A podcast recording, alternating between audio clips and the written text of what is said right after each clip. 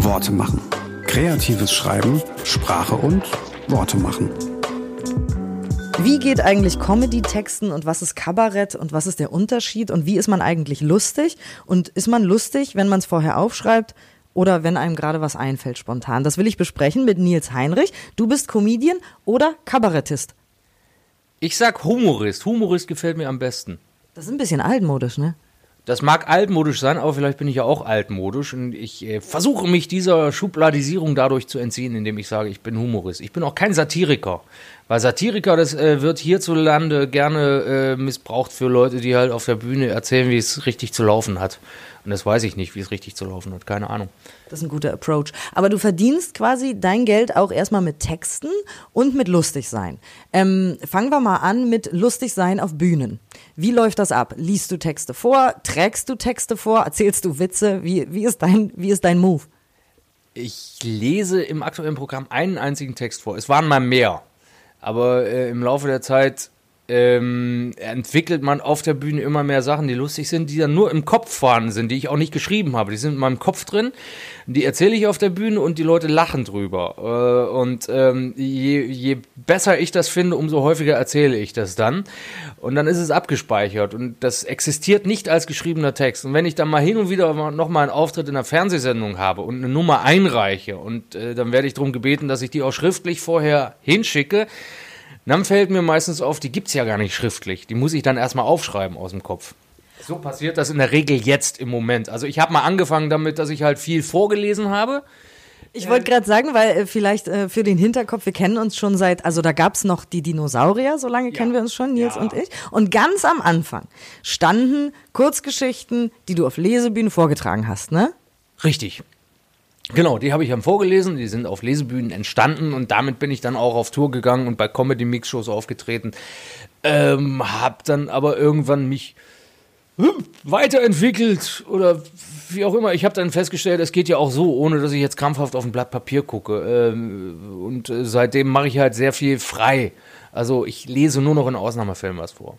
Trotzdem äh, heißt ja dieser Podcast hier Worte machen. Das heißt, du bist ein Mensch, der Worte macht. Fangen wir mal noch mal ganz von früher an, als es Kurzgeschichten waren. Es waren, es gibt ja klassische Lesebühnen Kurzgeschichten.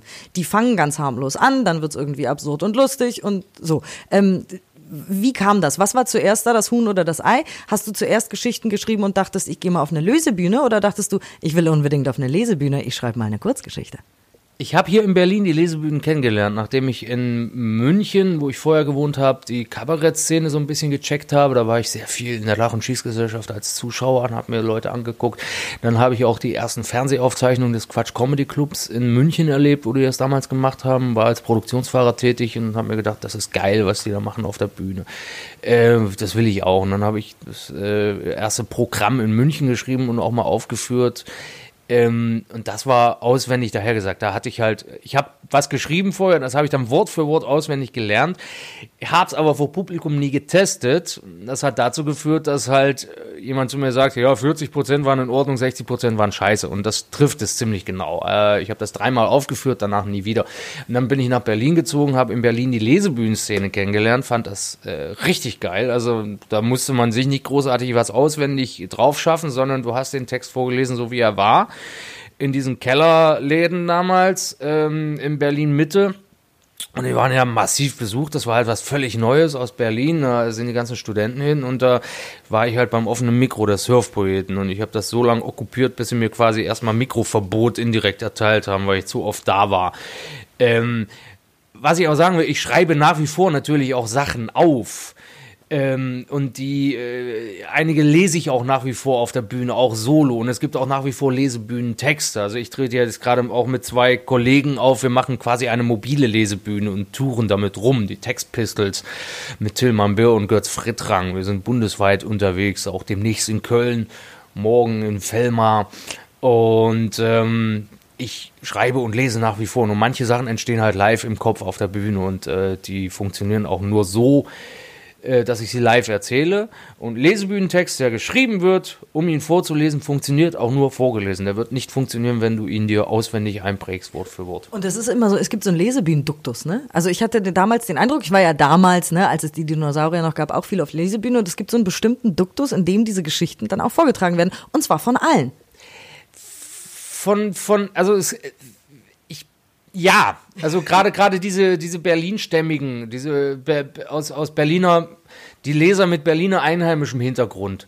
Spider, Volker Strübing und Arne, die haben alle so einen bestimmten Duktus drauf. Ja, aber es gibt ja mittlerweile auch sehr viele neue, junge Leute, gerade äh, im Poetry Slam Bereich, die haben ihren eigenen Duktus, einen anderen.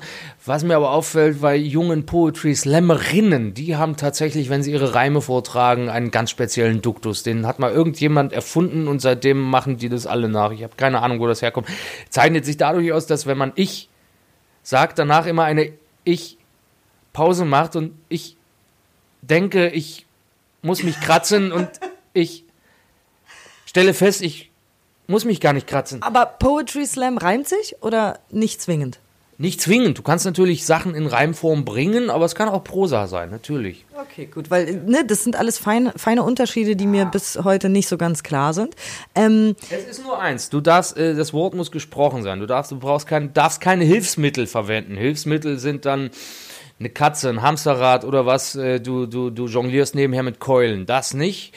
Ähm, was, du, was du viel machst während deiner Programme. Absolut, absolut. äh, du, du jonglierst mit Katzen. Ja, der, also du kannst, äh, jede Wortform beim Poetry Slam ist willkommen, es darf nicht gesungen werden, es muss gesprochen werden. Ob du das nun vom Blatt abliest oder von einem Kindle, ist auch völlig wurscht.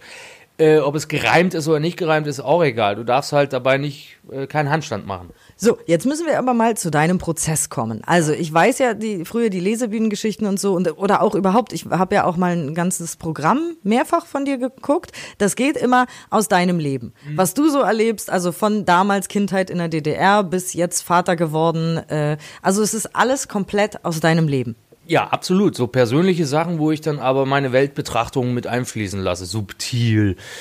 Ähm, jetzt habe ich gerade das neue Programm in Vorbereitung, beziehungsweise wird es schon auf der Bühne äh, angeboten. Warte mal, das neue Programm heißt äh, Nils Heinrich probt den Aufstand. Habe ich doch vorhin gesagt. Du hast es doch aufgeschrieben. Merk genau. Ich musste noch mal auf meinen Zettel gucken. Ja.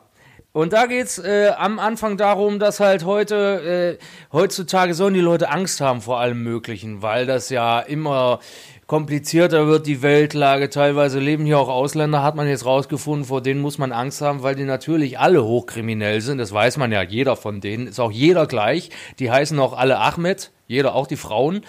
Ähm, und die haben Messer dabei, das weiß man. Und da soll man Angst haben.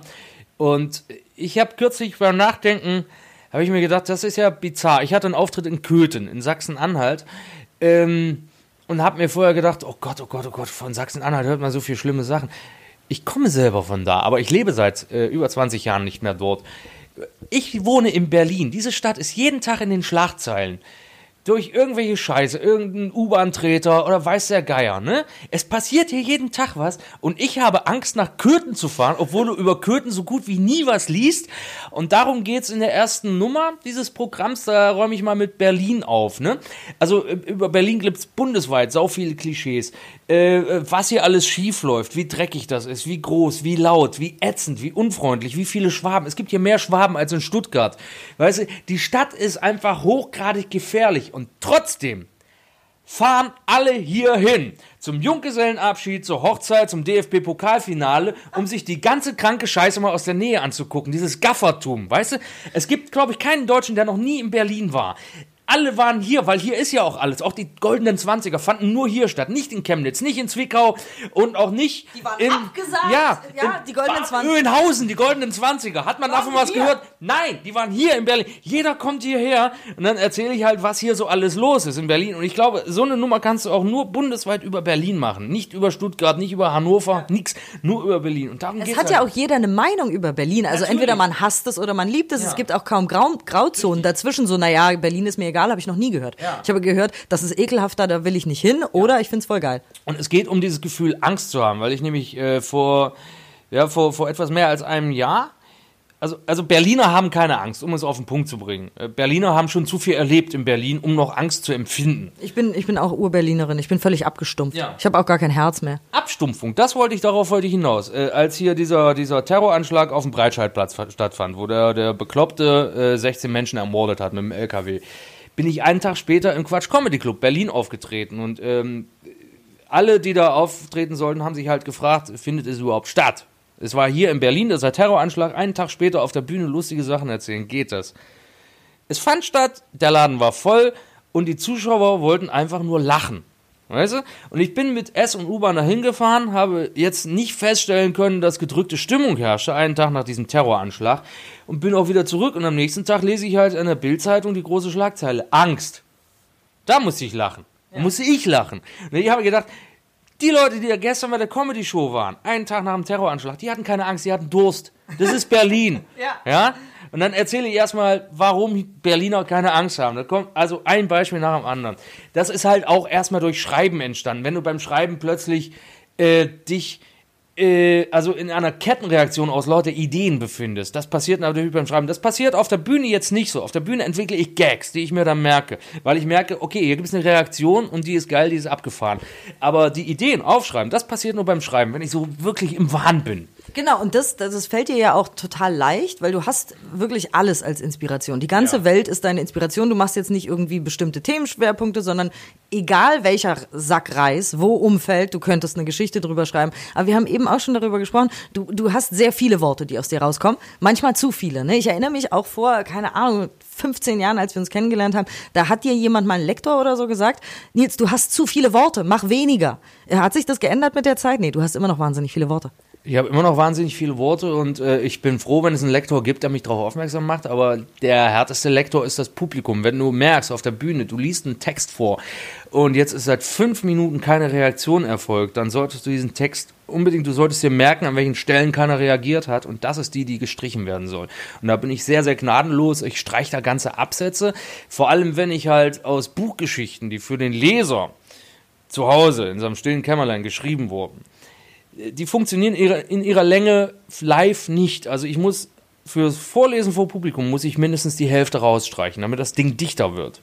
Aber im Buch darf es stehen bleiben. Im Buch darf es stehen bleiben. Für den Leser zu Hause darf es stehen bleiben. Nur live bin ich darauf angewiesen, dass die Reaktionen möglichst schnell kommen und auch dicht kommen. Und da streiche ich dann Sachen raus, die jetzt nicht so relevant für die Geschichte sind, für das Publikum, was da ist.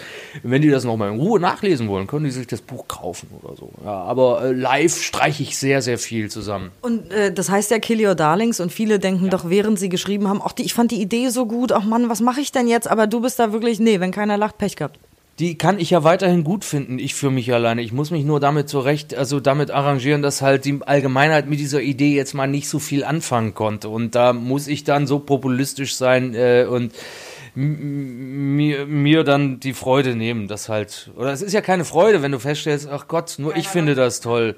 Ich kann es ja weiterhin toll finden, aber für die Leute ist es halt dann äh, absolut äh, ab, ab sofort vorbei. Für die ist es weg.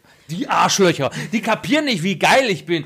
Also, die haben halt selber Schuld, wenn ich alles wegstreiche. Halte ich ihnen das vor, weg damit. Genau. Ihr kapiert das eh nicht. So, so ist das im Kapitalismus, ja, wenn da kein, keiner sich für interessiert.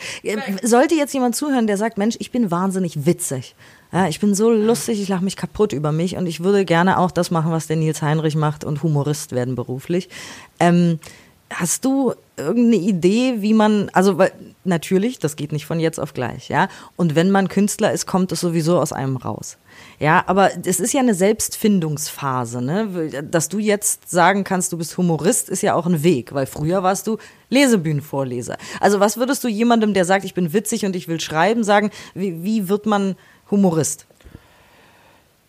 Man muss witzig sein, man muss sich selber witzig finden, klar, man muss eine gewisse Eitelkeit mitbringen, man muss davon ausgehen, dass man selber der witzigste Mensch der Welt ist, aber wichtig hierbei ist, dass andere das auch denken. Sonst funktioniert es nicht. Und das findet man nur raus, indem man halt zu einer offenen Bühne geht, sich mal austestet oder beim Poetry Slam. Es gibt unfassbar viele Möglichkeiten mittlerweile. Es gibt in jedem Kaninchenstall bundesweit im ganzen Land gibt es mittlerweile irgendwelche Comedy-Mix-Shows da kriegst du zwar keine Gage, aber du kannst austesten, wie witzig du bist. Und je nachdem, wie witzig du bist, kriegst du auch Engagements und dann immer mehr. Comedy boomt ohne Ende. Die jungen Leute, die standen früher mal auf Musik oder Hip-Hop oder sowas, aber diesen äh, Rang hat mittlerweile Comedy eingenommen, finde ich. Also äh, Nightwash, diese ganze Nightwash-Geschichte, das ist so wahnsinnig jung geworden in den letzten Jahren. Poetry Slam, das ist, das ist alles am Boomen. Und wenn man der Meinung ist, man ist witzig, dann kann man da einfach ohne große Probleme hingehen, sich anmelden und dann vor Publikum raus rausfinden, ob man wirklich witzig ist. Man muss allerdings damit rechnen, dass man wirklich vielleicht der Einzige auf der Welt ist, der findet, dass man witzig ist. Und das äh, wird sich in diesen fünf Minuten entscheiden. Wenn keiner lacht, dann glaubst du nur selber, du bist witzig. Wenn allerdings zwei oder drei lachen, dann hast du zumindest Potenzial. Wenn alle lachen, hat es zumindest in diesen fünf Minuten funktioniert. Jetzt musst du aber noch äh, 55 weitere Minuten entwickeln. Oder mehr. Denn aber das hat ja dann Zeit. Ja, das hat Zeit, äh, aber du musst dranbleiben äh, wenn du was machen willst, dies, diesbezüglich, wenn du das beruflich machen willst, dann musst du dranbleiben auf jeden Fall. Du brauchst in Deutschland viel Material. Also das englischsprachige Ausland hat den Vorteil, du kannst mit einer Stunde Material schon eine anfüllende Show spielen. Äh, in den USA, in Großbritannien. 60 Minuten am Stück. Zack, bumm, Programm vorbei. Hier brauchst du zweimal 50 Minuten. In der Mitte muss eine Pause sein, damit äh, der Veranstalter halt seinem Publikum auch noch Getränke servieren kann. Ach, das ist Usus in Deutschland. Ja. Es gibt immer eine Pause in der Mitte, du brauchst zwei Hälften. Äh, und äh, in den USA und in Großbritannien hast du halt 60, 70 Minuten, keine Zugabe, bumm, du bist fertig. Das heißt, Was für ein Unterschied, weil wir gerade bei Unterschieden sind, siehst du in der Humoristenszene oder Comedy oder Kabarett oder was auch immer? Also was ist der Unterschied zwischen US-amerikanischem Humor und deutschem Humor? Sind wir tatsächlich so, äh, also bierernster, so wie die uns sehen, wie das Klischee das so vorgibt? Nein, das Klischee ist natürlich eine, äh, das, das ist ein Klischee, das äh, stimmt gar nicht. Es gibt irre witzige deutschsprachige Typen, äh, sowohl Kabarettisten als auch Comedians, als auch blutjunge Comedians. Jeder hat natürlich seinen ersten, seinen, seinen eigenen Weg. Und ich sag mal, ich, was ich auch nicht verstehe, ist dieses ganze Mario Bart-Bashing. Die Leute, niemand wird gezwungen, sich Mario Bart freiwillig anzugucken. Da gehen nun mal Massen hin, weil er auch von einem Massenmedium aufgebaut wurde, weil die teilweise auch gar nichts anderes kennen. Aber äh, er enttäuscht sie ja auch nicht, sonst würden sie ja nicht wiederkommen. Ne? Ähm, er beherrscht sein Handwerk, der ist halt Performer, der ist Animateur auf der Bühne. Inhaltlich pff, ist jetzt nicht mehr so viel dabei, wo ich sage, okay, das überrascht mich. Und der muss halt auch mal überlegen, wie werde ich die kommenden Jahre bestreiten. Also alle Männer, Männer Frauen, Gags sind eigentlich durch. Aber ist ja sein Problem. Ja, aber zur Frage eigentlich zurück ähm, ich habe äh, dankenswerterweise durch Netflix die Möglichkeit, mir sehr viele Comedy-Specials von äh, amerikanischen Comedians anzugucken. Und ich stelle fest, dass die in der Regel politischer sind als deutsche Comedians. Also äh, deutsche Comedy ist, ja, da wird ein bisschen Alltagskritik vielleicht auch äh, äh mit äh, reingenommen. Ansonsten erzählen die nur über sich, die lustigen Typen, die da Geht's uns zu gut vielleicht? Nein, würde ich nicht sagen, aber die jungen Leute äh, erzählen halt über sich, weil sie, weil sie äh, das, das Weltbild für sich selber noch nicht entwickelt haben. Lass mal so ein Comedian in die 30er Jahre kommen, umso mehr Politik ist da auch drin. Also ich beobachte das zum Beispiel bei Maxi Stettenbauer. Das ist ein, ein Comedian, der kommt aus Bayern, wohnt seit mehreren Jahren in Köln. Ich finde den sehr gut. Ich finde den auch ähm, Inhalt, inhaltlich sehr viel besser als, als die großen Comedians, die große Hallen füllen. Und genau das ist sein Problem. Er wird nie große Hallen füllen wie die anderen, weil er halt ein bisschen tiefer geht in seinen Themen. Äh, vielleicht hat er auch zu viel Silben im Namen, mehr Silben als Kristall oder Luke Mockridge. Ähm, ich finde den aber auf jeden Fall besser. Äh, er wird halt vom Fernsehen nicht so gefeatured, äh, macht aber trotzdem seinen Weg gerade. Den beobachte ich schon seit Jahren und habe ihm das auch schon gesagt, dass ich ihn viel geiler finde als, als die anderen.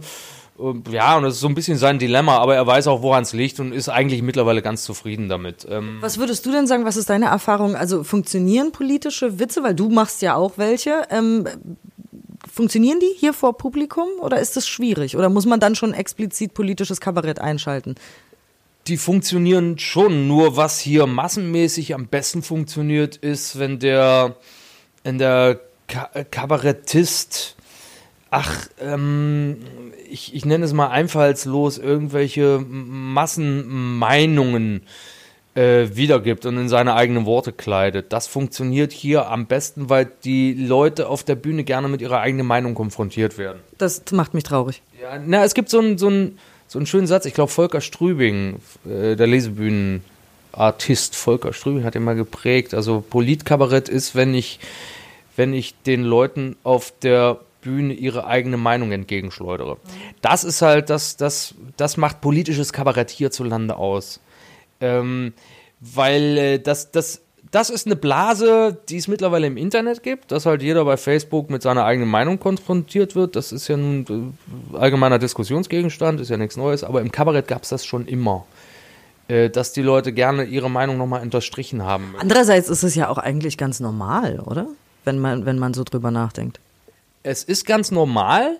Äh, es ist auch sehr angenehm für die meisten. Nur äh, mir persönlich wäre das zu langweilig und ich, ich ähm, beschäftige mich auch gerne mit den Meinungen der anderen und äh, versuche herauszufinden, weshalb ich nicht dieser Meinung bin. Es gibt natürlich, es gibt, guck mal, ich habe zum Beispiel ganz einfach, ich habe kein Auto, seit, seit vielen, vielen Jahren bewusst kein Auto und es gibt nun mal viele Leute, die haben Autos und ich versuche mich immer reinzuversetzen in diese Leute. Warum haben die jetzt ein Auto? Was ist so toll daran? Äh, es muss ja irgendeinen Grund geben, sonst hätten sie ja keins. Oder warum bin ich kein Nazi? Es gibt nun mal Nazis in diesem Land, die haben eine bestimmte Denkweise, warum habe ich die nicht? So, da versuche ich darüber nachzudenken. Natürlich finde ich das scheiße, dass es Nazis gibt. Ich finde es auch scheiße, dass es äh, Salafisten gibt und äh, diverse andere Fanatiker. Und ich äh, denke mir dann, wieso bin ich keiner? Und versuche Wieso bin ich kein Fanatiker? Ist geil. Irgendwie eventuell was zu entwickeln, was ich auf der Bühne erzählen äh, könnte was dann auch witzig sein muss. Es muss einen Lacher geben. Zum Beispiel habe ich jetzt äh, länger eine AfD-Nummer gehabt, äh, wo ich erstmal aufgezählt habe, äh, wer, welch, wie viele Ausländer in der AfD sind. Beziehungsweise ich habe ein paar Namen genannt.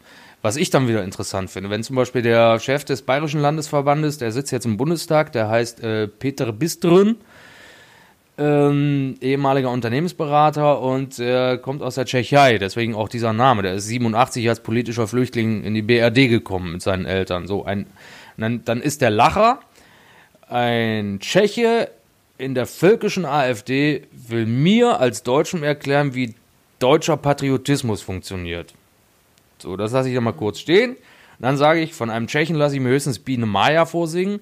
So, und dann kommt dann so ein befreiter Lacher im Saal. Und das gleiche habe ich dann auch noch mit zwei anderen Beispielen aus der AfD. Da sind Typen drin, die wollen mir jetzt erklären, wie Deutschgehen funktioniert. Das ist doch absolut absurd. Und da sage ich halt, diese Partei ist genauso unglaubwürdig wie die anderen. Weißt du, und dann umgehe ich dieses moralinsaure, uh, wir müssen zusammenhalten gegen die, die sind rechts, die sind scheiße. Aber Natürlich sind sie das, aber du, du siehst erstmal durch die AfD, durch den bürgerlichen Erfolg der AfD im bürgerlichen Lager, siehst du erstmal, wie weit verbreitet diese Denkweisen immer noch sind hierzulande, wie viele es gibt, die zu dieser Partei einfach mal Ja sagen. Aber da schließt sich ja der Kreis auch zu Köthen. Ja, wenn du dann in Sachsen-Anhalt auftrittst, lachen die Menschen über andere Sachen, als wenn du in Berlin-Kreuzberg auftrittst. Nein, sie lachen über die gleichen Sachen, sie lachen nur anders. Äh, und das, da habe ich auch schon oft mit Kollegen, mit äh, Kabarettkollegen drüber geredet, dass sie sehr gerne im Osten auftreten, weil das Publikum einfach auch an, sagen wir mal so, an, an subtilen, an kodierten Stellen lacht. Weil sie das einfach irgendwie, ich weiß nicht warum, aber sie hören, sie hören genauer zu. Die haben da irgendwie eine Antenne und nach jedem Auftritt im Osten denke ich mir, boah, geil. Ey, das war so geil. Die haben so reagiert heute. Wahnsinn. Das habe ich im Westen oft nicht. Und ähm, kannst du jetzt mal so ganz äh, populistisch gefragt sagen, welche Gags am besten laufen? Also sind es die privaten, sind es die Gags, dass das Kleinkind wieder irgendwas gemacht hat oder die Frau oder die Familie oder die politischen oder hast du irgendwas über die Jahre entwickelt, wo du sagst, das läuft immer überall, das ist ein Winning Team, never change it? Nee, es äh, natürlich private Sachen, also wenn ich die äh, meine privaten Gags, es kommt auf die Aufbereitung an. Ähm, es gibt jetzt keine Standard-Gags, die immer funktionieren.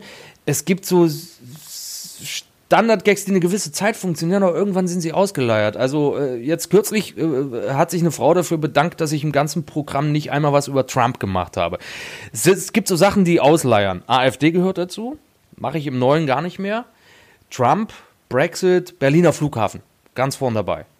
Wenn ich den Berliner, wenn es mir gelingt, den Berliner Flughafen allerdings irgendwie anders nochmal einzubauen, an der Stelle, wo keiner damit rechnet, kann es sein, dass nochmal alle lachen. Aber die Nummer ist mittlerweile so verkorkst und so absurd, dass den Leuten einfach, die, die gähnen nicht mal mehr, die haben keine Kraft mehr dafür. Äh, nee, es ändert sich. Also es gibt natürlich, ich, es gibt auch Stellen, äh, die für mich dann überraschend sind, dass dann plötzlich ein Lacher kommt. Ähm, die waren gar nicht witzig gemeint, oder wie? Richtig, richtig. Äh, und dann lachen die Leute. Und dann wie zum Beispiel? Fällt dir was ein gerade? Na, ich, ich habe ich hab in einer Geschichte des aktuell noch laufenden Programms, was demnächst abgespielt ist, da geht es um eine, eine Szene in einer Bäckerei in einer Berliner Bäckerei. Und hinterm Tresen steht da ein Auszubildender und äh, vor, vor dem Tresen steht ein Kunde, der ihn irgendwann fragt, sagen Sie mal, sind Sie eigentlich zertifizierter Backwarenverkäufer? Verkäufer? Und da sagt der Auszubildende hinterm Tresen, nee, ich bin umgeschulte Schleckerfrau. Habe ich einfach so dahingeschrieben, es ist aber ein Lacher. Und ich verstehe nicht warum, aber offensichtlich äh, das Reizwort Schleckerfrau ist es wohl, was eine Zeit lang in den Medien halt im, im, äh, im Zusammenhang mit der Insolvenz herumging. Und weil das einfach irgendwie witzig ist bei den Leuten. Ich habe keine Ahnung. Aber Und du so, was lacht ihr denn? ja, richtig. Und da wusste ich, okay, es ist ein Lacher, mit dem habe ich nicht gerechnet, wird aber immer wieder verwendet. Schleckerfrau, Schleckerfrau, Schleckerfrau. Ja, hahaha. Ha, ha. So, ganz kurz, äh, bevor wir hier, oh Gott, äh, wir haben, die Zeit rennt. Ähm, Du machst ja auch noch Musik, ja? Ja. Du, du schreibst Songs. Ja. Wie, wie, wie passiert das? Das passiert folgendermaßen, ich ähm, setze mich hin, habe eine Idee, dann sind die Reime fertig und dann äh, versuche ich halt durch Singen eine Melodie dazu zu finden und die passenden Akkorde. Es sind sehr, sehr einfache, hingeschmissene Songs, äh, die auch in der Regel aus denselben Akkorden bestehen und aus ähnlichen Melodien. Aber das ist ja nur das Transportmittel. Ich bin kein Musiker, sonst würde ich das Instrument sehr viel besser beherrschen. Aber es, äh, ich muss halt zu, zu einer Sache eine schöne Idee haben und dann äh, kommt das in Reimform und dann haut's hin. Aber du hast ja all diese vielen Ideen. Aus manchen Ideen wird ein Buch, aus manchen Ideen wird ein Song und aus manchen Ideen wird ein ganzes abendfüllendes Programm. Jetzt ist die Frage, du hast eine Idee, woher weißt du, in welche Schublade es kommt? Also wo hast du das Gefühl, boah, das muss ein Song werden. Ich erinnere mich, ich weiß, es ist auch wahnsinnig alt, das Lied, aber es hat mich gequält, weil es ein Ohrwurm war. Ich habe, ich habe nächtelang wachgelegen, weil ich Neigetechnik ICE nicht aus meinem Kopf bekomme. Ja, Jena Paradies. Oh, siehste, das kann ich zum Beispiel auch nicht mehr bringen. In diesem, also das, da, da gab es noch in dem, in dem Lied gab es die Textstelle ein, ein Plus, ein Plusmarkt. Gibt's schon lange nicht mehr, plus Lebensmittelmärkte. Und jetzt hält der ICE schon nicht mehr in Jena Paradies, wegen der neuen Bahnstrecke. Ah. Weißt du? Äh, das Lied ist tot einfach. Das ist ja furchtbar. Es- Also wirklich, ich weiß, es ist sehr alt und normalerweise sind Künstler dann immer genervt, wenn man sie auf ihre alten Hits anspricht, aber ich fand's. Ich, ich weiß ja, dass es einige gibt, aber ich bin manchmal genervt von den Liedern, dass ich sie, also so genervt, dass ich sie auf der Bühne gar nicht mehr mache. Und ob was, also jetzt die Entscheidung, ob etwas eine Sprechnummer, ein Text oder ein Lied wird, das ist intuitiv einfach. Da denke ich, ich denke mir, hey, daraus mache ich jetzt ein Lied. Wumm. Zum Beispiel Fachkräftemangel, habe ich ein Lied fürs neue Programm. Fachkräftemangel, total absurd. Allein das Wort ist so melodiös, das musste ein Lied werden, oder wie? Ja, genau. Oder Land meiner Väter. Weil Alexander Gauland bei Günter Jauch, als Anne Will noch Günter Jauch hieß, da saß Alexander Gauland da und hat gesagt, ich will das Land meiner Väter wieder haben. Und da habe ich mir gedacht, das ist interessant. Das Land meiner Väter. Aber wieso Plural? Und da mache ich ein Lied draus. So, Und, darum geht's, äh, wie viel Väter eigentlich Herr Gauland hat, oder was? Äh, nee, es, es geht darum, äh, wie es war in dem, also als die Väter von Alexander Gauland noch gelebt haben, wie es da in dem Land zuging. Das erzähle ich halt in dem Lied. Ach du liebes bisschen, wir sind sehr gespannt. Äh, und man bekommt Informationen über da, wo man dich live sehen kann, auf deiner Homepage. Richtig, auf der Homepage, die wird, die muss dringend überarbeitet werden, weil die, es ist eine Textwüste, die ist einfach unansehnlich, aber das einzig Aktuelle ist wirklich die Terminliste, da kann man alles sehen. Nilsheinrich.de. Ja, und ich habe auch eine Facebook-Seite, aber die findet man nur, wenn der Algorithmus es zulässt. Wieso? Hast du die versteckt, oder was? Nein, ich habe die nicht versteckt, also man findet die schon, aber wenn man mich abonniert und ich schreibe alle zwei Tage was auf der Facebook-Seite, das kriegt man aber nicht unbedingt zu sehen, weil Facebook mittlerweile ganz irre Regeln eingeführt hat. Also der, der, der, der, der aktuelle Beitrag muss innerhalb von fünf Sekunden von 100 Followern geklickt werden, damit er überhaupt weiter zu sehen ist. Ansonsten wird er halt vom Algorithmus irgendwo versteckt und dann siehst du den nur, wenn du aktiv bei Facebook mich suchst. Aber wer hat schon die Zeit? Wer hat das Interesse? Wer hat das Geld? Hat auch keiner. Das das Geld, um bei Facebook abzuhängen. Mark Zuckerberg sorgt dafür, dass du kein Geld mehr verdienst. Mark Zuckerberg schreibt mir nach jedem meiner Einträge, ich habe ja nur eine offizielle Seite, dass ich halt, wenn ich 10 Euro zahle, diesen Beitrag noch mehr Leuten zeigen kann. Ich glaube, der will Geld. Ich glaube auch. Aber bei Instagram bist du auch. Ja, das ist aber, ich weiß nicht, was ich da soll, aber ich bin da. Manchmal habe ich eine wirre Idee und die poste ich dann. Ich habe schon Fotos von deinen Koffern gesehen und von Ja, da wollte ich nur den Leuten zeigen, wie es ist, mit dem Rollkoffer durch den Schnee zu fahren. Es ist nämlich nicht so gut. Es ist nicht, dann rollt er nicht mehr, der gleitet, aber das äh, ist alles. Ach, Das, was, das ist eine ganz lange Geschichte mit dem Koffer. Ähm, dein neues Programm ist politisch, privat, beides? Beides, politisch, privat, hoch. Ich wollte es eigentlich unmusikalisch machen. Ich wollte nur erzählen, aber jetzt gibt's dann doch sechs Lieder. Oh, und die sind schön, ja. Oh Gott, der Mann hat zu viele Ideen. Huch, sechs Lieder. Wie lange ist denn das Programm? Zweimal 50 Minuten mit Pause? 50 Minuten, genau. Wobei die erste Hälfte in den Vorpremieren jetzt noch 60 Minuten war, aber ich habe noch, äh, ich, ich kann noch streichen, das ist gut, ja. Und es geht erstmal hoffenweise über Berlin. Ach ja, stimmt. Zuerst Berlin, genau. Aber auch ein bisschen Familienleben, oder wie? Absolut, auch Familienleben. Ich erzähle auch, wie ich meine Nachbarn steuern kann. Äh, und das sollte man sich anhören, das geht nämlich jeden was an. Ich kann nämlich die WLAN-Netzwerke meiner Nachbarn hacken und sie dann darüber steuern in ihrer eigenen Wohnung. Ja, Klingt, der, der, klingt spooky, ist aber durchaus realistisch. Der schreibt nicht nur Texte, der hackt auch WLANs. Und apropos Familie, wir sitzen übrigens unter dem Hochbett seines Sohnes gerade, weil hier der Sound so gut ist. Ja, genau. Das ist ein Holzhochbett und da oben steht die Ritterburg und die Feuerwache vom Playmobil und der Rettungswagen. Und die, äh, die Feuerwehrleute müssen ganz oft zu Einsätzen in der Ritterburg fahren. Das ist ganz heftig. Jetzt gibt's ja auch Künstler, die ab und zu mal so, ein, so eine Schreibblockade haben, aber das hast du nie, oder? Aus dir kommen immer wirklich Ideen gepurzelt. Oder ist es so, dass du ja gar nicht irgendwie ähm, eine Deadline hast, sondern übers Jahr halt immer mal wieder schreibst? Ich sammle die Ideen, die, die, äh, die landen halt mittlerweile in Dateien. Man hat ja so, so geile Apps auf dem Handy, die sich halt mit dem Computer dann auch synchronisieren. Das heißt, die Ideen. Evernote? Evernote, richtig. Wenn ich das auf dem Handy eintippe, die Idee ist sie halt gleich auf dem Computer und dann gucke ich halt später mal rein und daraus entstehen dann Nummern. Das ist sehr praktisch. Die kann ich entweder aktuell verwenden oder heb's mir auf für später. Aber Wie machst du Notizen? Also was schreib, schreibst du dann schon kleine Texte oder nur ein Wort oder wie? äh, na, zwei, drei Sätze und eine Pointe dazu. Ja. Oder halt äh, so ein Absatz, aus dem dann später eine Nummer entsteht. Also so ist jedenfalls das Programm jetzt entstanden, dass ich halt äh, Ideen gesammelt habe und dann habe ich die irgendwann durchgeguckt und ähm, habe die in einem für mich logische Reihenfolge gebracht und so ist dann das Programm entstanden. Aber du machst jetzt nicht eine bestimmte Sache, um dich inspirieren zu lassen. Manche Leute gehen im Wald spazieren und atmen Bäume oder so. Nee. Beim Spazieren habe ich tatsächlich die meisten Ideen, aber äh, das passiert nicht beim mutwilligen Spazierengehen, sondern äh, das passiert halt, wenn ich das Kind zur Kita bringe und dann wieder nach Hause laufe oder einkaufen gehen muss und auf dem Weg dahin werde ich von einer Idee überfallen und das schreibe ich, schreibe ich mir dann halt äh, was auf und dann, äh, wenn ich der Meinung bin, hey, das hat Potenzial, wird das zu Hause gleich mal ausgearbeitet und entweder fließt es dann gleich in eine Geschichte, ein Lied oder eine Textnummer zum sofortigen oder späteren Gebrauch. Das heißt, du hast nie Druck. Also du sitzt nie vor einem leeren Blatt, einem, also einem leeren Computerblatt quasi und zermarterst dir das Hirn. Das hat bei mir noch nie funktioniert. Das würde auch nicht funktionieren. Ich kenne das von vielen Leuten, die ja stundenlang da drauf starren, aber das bringt nichts. Rausgehen, Leute beobachten und wirklich einfach beim Spazierengehen, sagen wir mal so, die, die Eindrücke, die im Kopf eh schon vorhanden sind, äh, durch das, was man halt in den letzten Tagen konsumiert hat, sehen, hören, lesen, das muss verdaut werden. Und irgendwann kommt dann was nach oben, wo du denkst, wow, das ist es, das ist der Anhaltspunkt. Und daraus mache ich jetzt was. Und klaust du manchmal Formulierungen von irgendwoher oder kommen die alle aus dir? Weil ich finde es auch manchmal, wenn ich einen Roman lese oder Werbung gucke, denke ich, das ist so ein groteskes Wort, das muss ich mir jetzt aufschreiben, das will ich irgendwann mal für irgendwas benutzen. Kennst du das auch? Das kenne ich auch. Ähm, äh, Klauen ist vielleicht zu viel verlangt. Also ich äh, zu viel. Ich lasse mich davon inspirieren, um vielleicht noch eine abgefahrene Bezeichnung zu finden selber.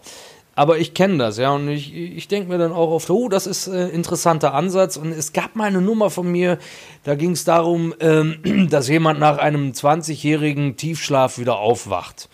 Äh, und äh, es ging einfach darum, was sich in den letzten 20 Jahren so alles geändert hat. Und äh, ich habe mich inspirieren lassen. äh, Robin Williams hatte mal so eine Nummer, wo äh, jemand nach einer Propofol-Behandlung im Krankenhaus wirklich aus dem Tiefschlaf aufwacht und plötzlich wird er konfrontiert mit einem schwarzen US-Präsidenten und solchen Sachen. Und äh, das habe ich dann quasi auf deutsche Verhältnisse umgemünzt und äh, habe, glaube ich, vier Jahre sehr gut von der Nummer gelebt, ja. Ja sogar zweimal im Fernsehen gemacht. Also die habe ich auch jeweils aktualisiert, aber irgendwann war es dann auserzählt. Aber die war sehr, sehr dicht. Und die kann man sich im Internet auf YouTube auch noch angucken. Nils Heinrich hat viele Worte und ist ein Mann, der viele Worte macht. Und zwar auf allen möglichen Kanälen. Also er hat Bücher, er hat eine Homepage, er hat Facebook, aber das werdet ihr eh nicht finden. Dann eine Instagram und eine Live-Show und Lieder und ist der Wahnsinn. Nilsheinrich.de war die Seite, die aber noch bearbeitet wird demnächst. Oder da sind auch zu viele Worte drauf zu viele Worte und äh, wir wollen das reduzieren. Wir wollen also einfach nur ein Foto, Termine und äh, am besten bei Terminen ist halt gleich, wenn du einen Ticket-Link anbieten musst, weil jetzt so wie sie jetzt ist, steht ein Link zum Veranstalter und eine Telefonnummer. Es sind lauter Hürden. Aber wenn jemand wirklich eine Karte kaufen will und er sitzt schon am Computer, dann kann man den das gleich online anbieten, den Ticketkauf zum Selbstausdrucken, dann hat er die. Genial. Da wollen wir hin. Na, naja, genial, das machen viele schon. Ja, es war ein Scherz. Ich habe es meiner, meiner Agentin jetzt äh, angeboten und unser, unser Web, Webmaster, der ist jetzt, glaube ich, auch schon 120, der kennt die Möglichkeiten gar nicht. Ah, Wir okay. müssen das alles dringend modernisieren. Modernisiere. Danke euch fürs Zuhören. Vielen, vielen Dank für die Aufmerksamkeit. Ich hoffe, ihr habt euch äh, auch unterhalten gefühlt von Nils Heinrich und mir. Ähm, ja, tschüss. Tschüss! Tschüss, vielen Dank fürs Zuhören hier bei Worte machen. Mein Name ist Diane Hielscher und ich freue mich, wenn ihr beim nächsten Mal äh, uns auch wieder oder mich runterladet oder uns, weil ich bin ja nicht alleine, ich führe keine Selbstgespräche. Und ihr findet mich übrigens auch als Worte machen auf Instagram. Da gibt's dann auch immer Fotos von meinen Gästen und Gästinnen. Tschüss, bis zum nächsten Mal. Worte machen. Kreatives Schreiben, Sprache und Worte machen.